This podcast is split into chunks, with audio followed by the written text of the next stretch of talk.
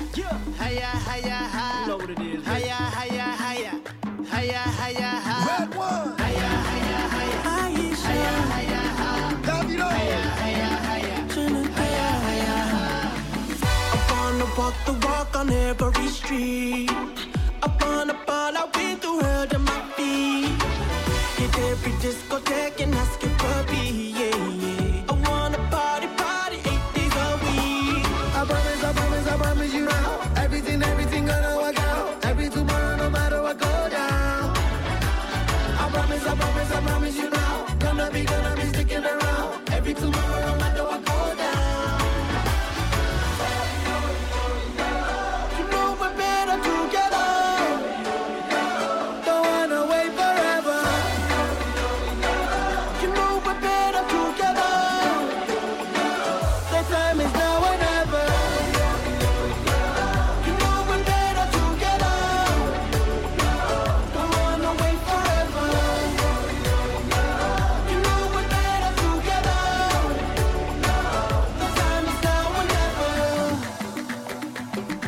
11 y 23 de la mañana, como todos los viernes, el señor Santiago Túnez, ahí lo tenemos de Fútbol Somos, en, su- en- en sus increíbles redes y para charlar un ratito, de poniéndonos, tratando de, de- de superar este momento, poniéndonos un poquito en modo, modo mundial. Hola Santi, ¿cómo estás? Buen día.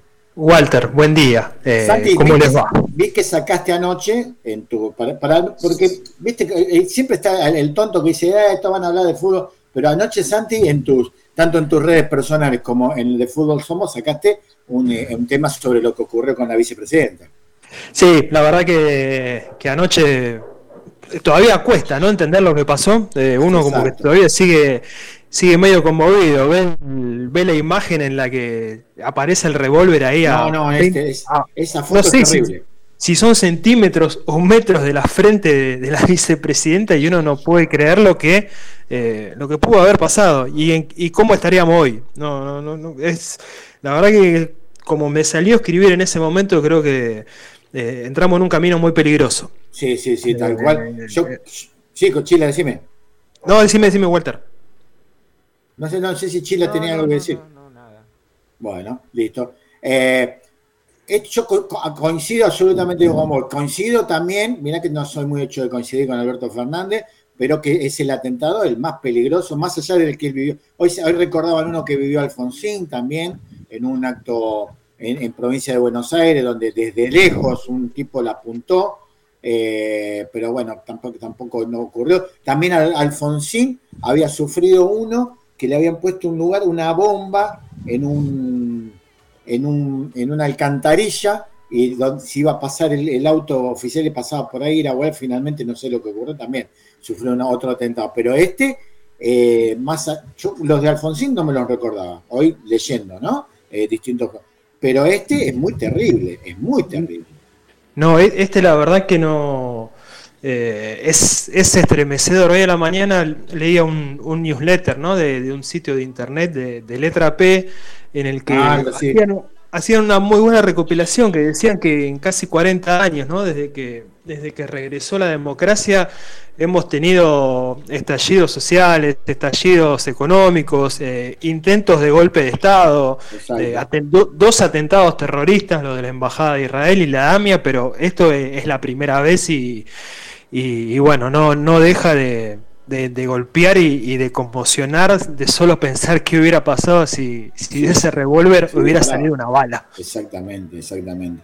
Más allá de esto, eh, yo lo, lo que decía hoy con el comienzo del programa, que siempre hago alguna reflexión, en la, la llamamos la dosis de café, que es una charlita que hacemos siempre con la gente, es que te- tenemos la- esa ventaja en la Argentina, tal cual como vos lo, enumeraste, lo que pasamos, pero no tenemos esa violencia política que vive en otros países de matar. Lo que pasó con Bolsonaro, cuando le metieron, lo acuchillaron, eh, con Colosio en México, eh, con, en otros países también lo, que ha pasado, en Europa mismo, atentados contra algún, eh, algún candidato. En Argentina, gracias a Dios, y después de, de haber parido en el 83 esta democracia que tanto nos costó, eh, y la gente, y yo hoy, hoy recordaba, hoy yo lo veía a Fierita Catalano, que lo tengo en el Twitter, Fierita Catalano recordaba a su papá, dice peronista acérrimo, cuando fue lo de los cara pintadas, que le dijo, vamos a la Plaza de Mayo a defender la democracia. Y Fierita Catalano recordaba que le decía, pero papá, vos sos peronista, vos no lo querés, Alfonsín. No, esto es otra cosa, vamos para, vamos para cosa. Y me parece que ese es el a, lo que nos tenemos que juntar. Sí, sí, sí, definitivamente eh, bajar bajar unos cambios, no, no solo la dirigencia política, ¿no? sino también bueno, los militantes, tanto del oficialismo como de la oposición, el periodismo también. Eh, tanto ya, eh, ya hay algunos canales ¿no? de, cables periodísticos que más que canales de, de periodístico, como valga la redundancia, ya aparecen unidades básicas, ¿no? sí, sí, sí, tal cual. De, cada uno de, o del Frente de Todos o de Juntos por el Cambio, ¿no? Y bueno, eh, después es como eh, se tiran para atrás, ¿no? Nosotros no tenemos nada que ver en esto, pero digamos que eh, los mensajes que bajan muchas veces exacerban a, bueno, a los que están viendo y puede pasar cualquier cosa como ocurrió anoche. Así es, así es. Y Santi, lo mejor que creo que, más allá de que no, no coincido mucho con el tema del presidente, me parece que la actitud era seguir laburando y ponerle más laburo y ponerle más normalidad a este día de lo que tenía que ser. Pero bueno, el tipo eligió dejar eso y, como decía el Chile en algún momento me decía capaz que elige eso para que la gente no esté tanto en la calle y capaz que una bronca, ¿me entendés? De un colectivo, de un tren, de llegada, una pelea, podía desatar alguna cosa.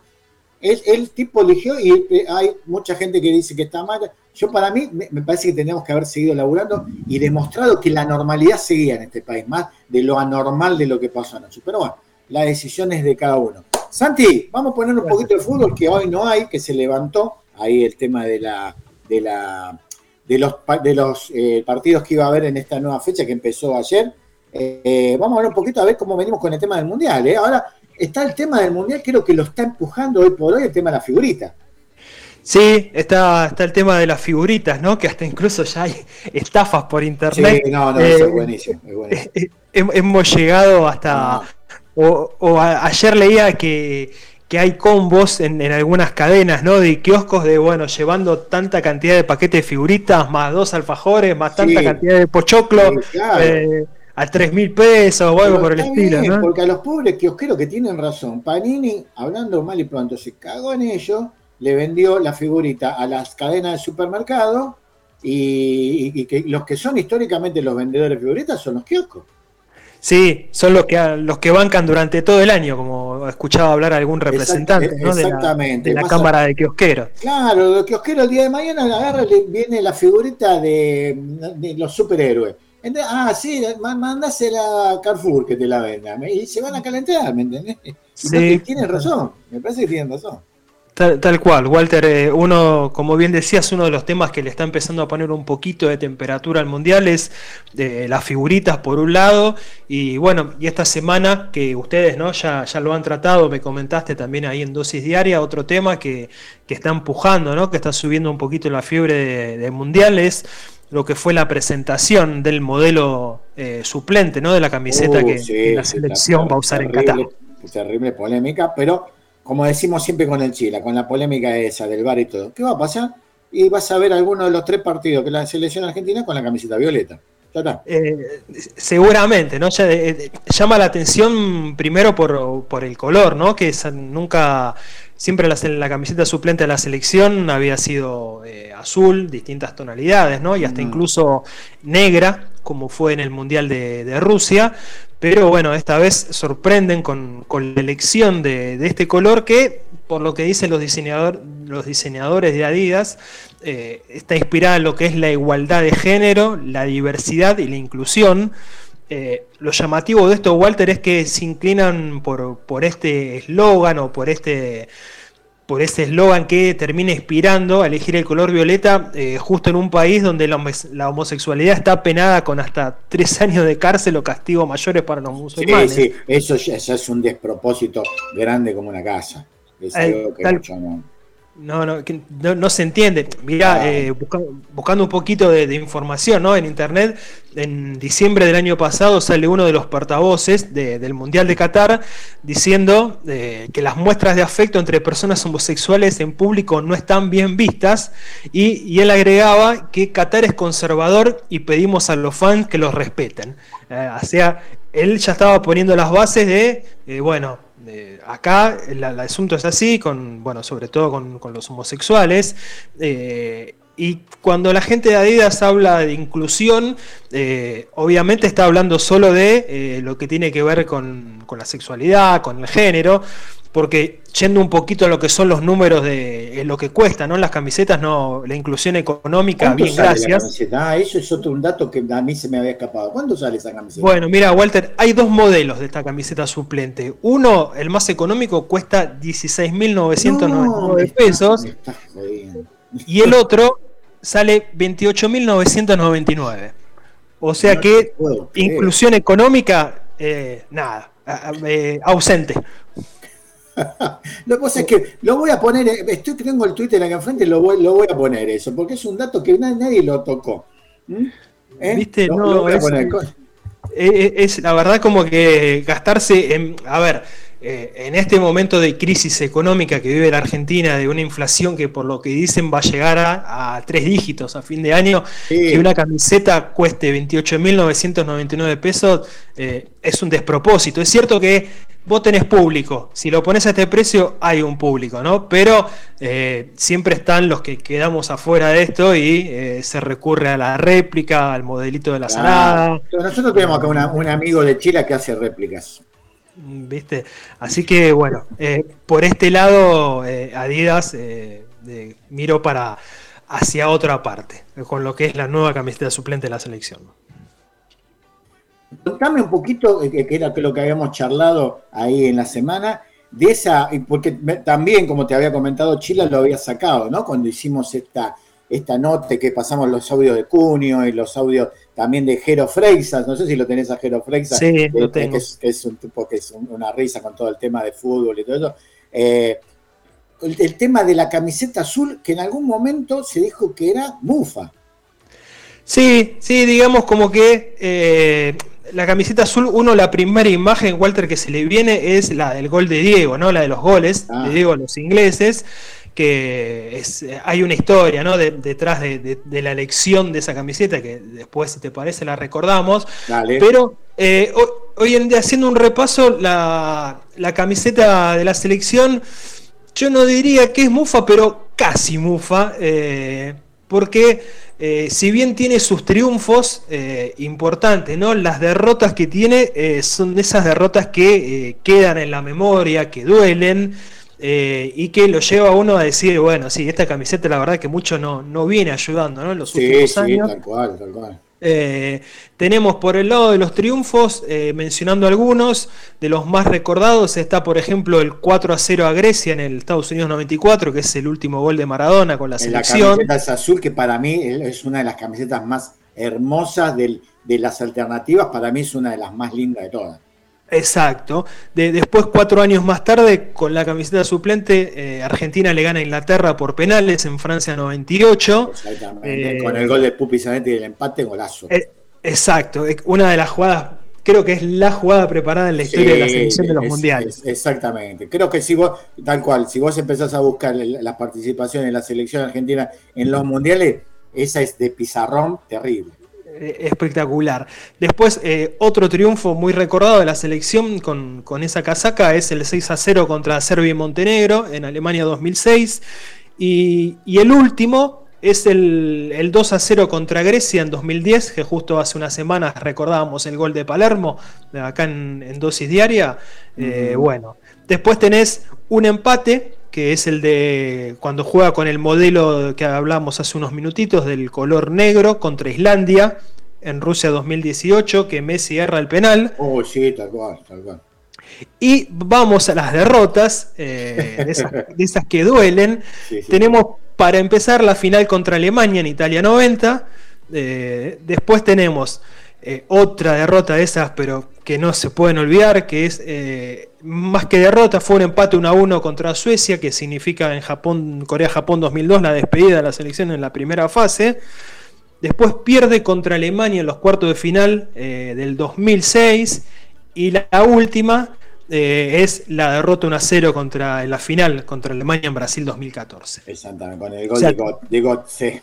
De Gotze. Tenemos cuatro derrotas que, bueno, pesan un poco más que, estos triunfos que, hemos recordado. Exactamente. Pensando un poquito en Gotze, como para proponerte eh, un, tema, hay como mucho, una serie o una lista de jugadores como que quedaron malditos, ¿no? Después de haber triunfado. Entre ellos este muchacho Gotze. Sí, sí, eh, es uno de los que, de los que sí. No, es recordado por el gol contra Argentina en Brasil y, después de, ahí en más su carrera entra en un en, picada, ¿no? En caída, eh, nunca la nunca la puede levantar. Bueno, sabes qué eh, está bueno el tema que, que propones, ¿no? Porque eh, viste que siempre se habla como que si bien el eh, el triunfo de la selección contra Inglaterra no fue un título del mundo, pero casi. Eh, bueno, después llega el título en México y, de ese plantel que juega Argentina. Eh, hay algunos jugadores como que entran en también como en el caso de Gotze, que se los recuerda por ese mundial y después su carrera empieza a tener una serie de inconvenientes que no se puede creer. Por ejemplo, está el negro Enrique, que, que bueno, unos años después de, México 86 empieza a tener problemas en las rodillas, la rotura de meniscos, rotura de ligamentos. Sí, sí, sí. ¿Te, acordás de, Pumpido, que, sufre, sufre un inconveniente en uno de sus dedos atajando mm. en, un entrenamiento eh, que, lo pierde el dedo? se sacó como el dedo como si fuera un guante, porque tenía puesto el anillo de casado. Se le enganchó a esos ganchos que tiene los, arcos, cosa que ya no tienen más ahora, ¿no? Que tienen los arcos profesionales por lo menos, y se le salió el dedo como si fuera una funda. Dice que le quedó el hueso al aire. Tal cual. Que, vinieron y se lo cagaron de nuevo y se lo cosieron. Pero comentaba Pumpido el otro día eh, que, que, no le quedó la misma sensibilidad en la mano en ese dedo. No, no, no, tal cual. Eh, después, bueno, Burruchaga, autor del gol que le da el título a la selección, también, muy parecido a lo del negro Enrique, eh, muchos problemas en las rodillas. Eh, en Francia él jugaba unos años más tarde, antes de volver al fútbol argentino, jugaba en Francia y termina, termina condenado en una causa tipo de apuestas, ¿no?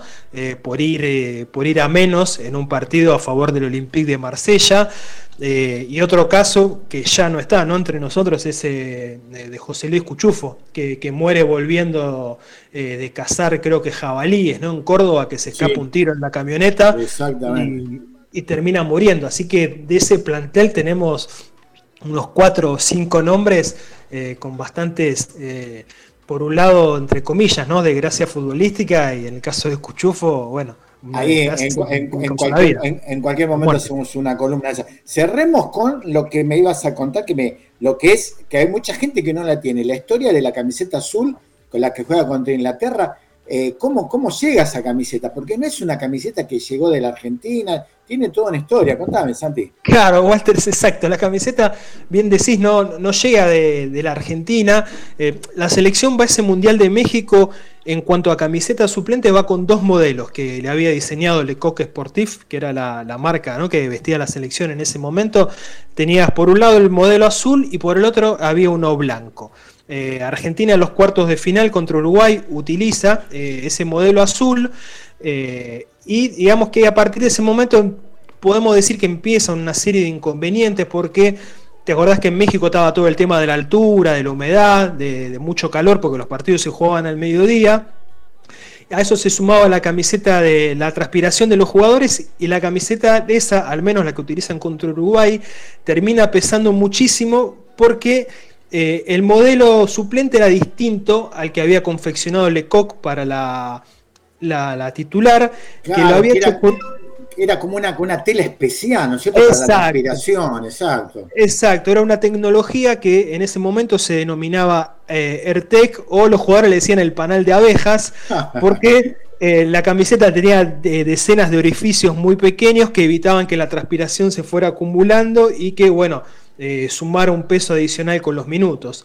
La cuestión es que después del partido contra Uruguay, a Vilar de la Garra, tuvo un ataque de locura, eh, agarra esa camiseta y empieza a tijeretear distintos, distintos modelos que habían usado los jugadores.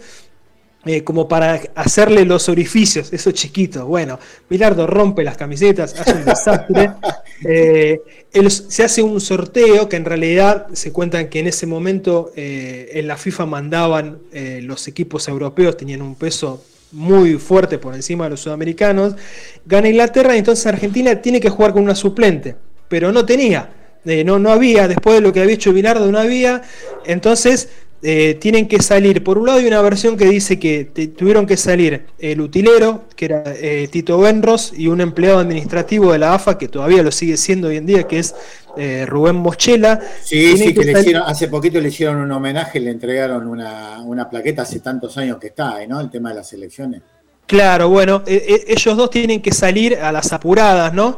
por el Distrito Federal a recorrer locales deportivos hasta que encuentran eh, una camiseta azul de Lecoq que tenía un tono de azul distinto al que había, al que había utilizado Argentina contra Uruguay. Y después está la otra versión que dice que el que consiguió las camisetas del partido contra Inglaterra es Celada, el tercer arquero de ese plantel, que él vivía en México desde hacía varios años y tenía un local de ropa deportiva. el mismo el mismo Celada dice en un libro que no se acuerda, eh, pero bueno, viste cómo son todas las versiones que hay siempre en el mundo del fútbol, que de un hecho tenés cinco versiones distintas. Bueno, la cuestión es que tanto por un camino como para el otro, cuando llegan las camisetas de la selección a la concentración de la América, se dan cuenta que no tenían ni números ni el escudo de la AFA. Eh, entonces, bueno, a las apuradas consiguen una tela gris eh, para diseñar los números eh, y un empleado de la América, era del club donde se concentraba la selección, improvisa en una computadora de aquellos tiempos un escudo de la AFA que si vos lo mirás es muy distinto al que tenía la camiseta titular, la, celeste y blanca. Eh, a Bilardo mucho no le convencía cómo había quedado la camiseta con el número gris, porque no eran blancos como, como generalmente usaba la selección. Como tampoco era, ¿no? claro, bueno, era una tela brillosa celeste que eh, aparentemente, por lo que se comenta, eh, daba como muy equipo de fútbol americano ese número. Eh, ¿Viste? Y bueno, Bilardo no le convencía, ¿viste? Pone cara rara y justo pasa Maradona por al lado y le preguntan, che, Diego, ¿te gusta esta camiseta? Y le dice, sí, me gusta, con esta le vamos a ganar a los ingleses. Así que bueno, Bilardo dice, bueno, bueno. Claro. Bilardo termina diciendo, bueno, bueno, dale, usemos esta camiseta. Y casi que eh, en la madrugada, ¿no? La madrugada antes de los cuartos de final contra Inglaterra, eh, se las terminan cosiendo los números y, el escudo, y hacia Argentina termina saliendo a jugar, Argentina, bien digo, sí, termina saliendo a jugar contra Inglaterra y ganan aquel partido memorable 2 a 1 allá en el Estadio Azteca.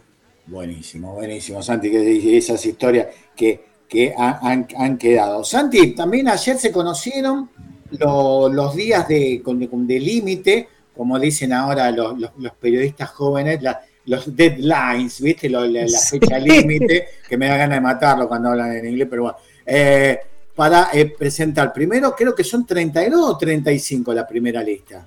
Eh, no, primero son 32 jugadores. 32, y, y, después tienen que hacer el corte de eh, bajarla a, 20, a 26. Claro, por eso finalmente son 26, no 23. No, exacto, finalmente van a ser 26 eh, por todo lo que te acordás, bueno, lo que había sido, ya no estamos con picos no tan fuertes de casos de coronavirus, pero bueno, en su momento la FIFA había dicho de, extender la lista por si algún jugador se contagiaba unos días antes. Claro, claro, el eh, tema COVID que hubiese un recambio, exacto. De hecho, eh, está la posibilidad de ir con cuatro arqueros, ¿no? En vez de, tres, como, como, se viene hablando, como viene ocurriendo. Eh, así que se verá si Scaloni opta por cuatro arqueros o, utiliza esos tres lugares de más para futbolistas de campo. Sí, creo que para fines de octubre la de 32 y para el 14 de noviembre como tope la de, la de 26. Sí, exacto. La de 26. Eh, en esta semana lo que se conoció eh, fue que, bueno, uno de los, eh, de los futbolistas ¿no? de, la selección de, Juan Foyt, que actualmente está en el Villarreal, sufrió una lesión que le va a demandar entre 8 y 10 semanas de recuperación, ¿no? Por lo que estaría llegando con lo justo. Scaloni ya lo está poniendo en duda si lo va a convocar o no. Así que, bueno, se verá cuál es eh, la alternativa, la pieza de recambio en caso de que no, de que no lo tenga en cuenta para ir al, eh, al Mundial ¿no? de, Qatar. También, bueno, eh, se está viendo en River de qué grado de lesión es el desgarro de, Armani, si le permite jugar contra Boca. estaba pensando justamente en eso, Sandy el, 11 de septiembre. En el caso de Armani creo que llega eh, al menos al Mundial, va a llegar sin inconvenientes, ¿no? Pero eh, siempre está ¿no? esta alerta y el hecho de cruzar los dedos para que los jugadores físicamente lleguen bien eh, y no haya ninguna sorpresa de, último momento por algún tema muscular o alguna lesión ligamentaria que las que siempre pasan en el fútbol. Bueno, exactamente, exactamente. Estaba pensando justamente en Armani más allá. Siempre el otro día lo hablábamos con Chile y Chile, por ejemplo, me decía de, un jugador que, viste, esos jugadores que siempre pongo el caso de Pavón, el del último mundial, ¿no? El del 2018, que se lo llevó porque en los últimos tres meses andaba bien en boca y todo y no pasó nada. Pero, por ejemplo, eh, hablamos de Agustín Rossi. Hoy por hoy creo que tiene nivel. Si Armani no llega al mundial, pues como tiene nivel como para reemplazarlo. Sí, sí, la verdad que Agustín Rossi está, está andando muy bien. Se, después de no de lo que había sido aquel comienzo con dudas en Boca en el 2018, eh, se terminó consolidando de una manera que hoy en día hasta si uno mira un poquito para atrás sorprende, eh, que incluso que es el primer jugador por el que cantan los hinchas, ¿no? Cuando entra el equipo, eh, Rossi es de Boca y de Boca no se va. Pero eh, sobre todo, ¿no? Habría que mirarlo por el tema de, la definición de los penales. Es, cierto que eh, Diego Martínez tiene buenos antecedentes en lo que es eh, atajar penales, pero si está la posibilidad de llevar cuatro arqueros, ¿por qué no, no tenerlo en cuenta para, una definición? ¿Por qué no? No me acuerdo de qué país es ese arquero, creo que es Australia, ese que salta para todos lados y lo ponen para los penales. Eh, exacto. australiano, ¿no? Sí, sí, el australiano que de hecho es el que le atajó el penal a Advíncula eh, que le termina dando la clasificación a Australia. Exacto, exactamente, exactamente. Santi, como siempre, absolutamente cumplido. Eh, vamos a prometerle, yo ya lo había adelantado, pero más, más cercano, cuando estemos en septiembre o principio de octubre, o cuando ya tengamos por lo menos una primera lista de los, de los rivales de Argentina, empezar a analizarlos un poquito más interiormente. ¿Qué te parece? Para Dale, Walter, me, parece una, buena idea ya empezar a, conocer nombres, eh, cuáles son los últimos resultados ¿no? que han logrado, de qué manera llegaron al Mundial.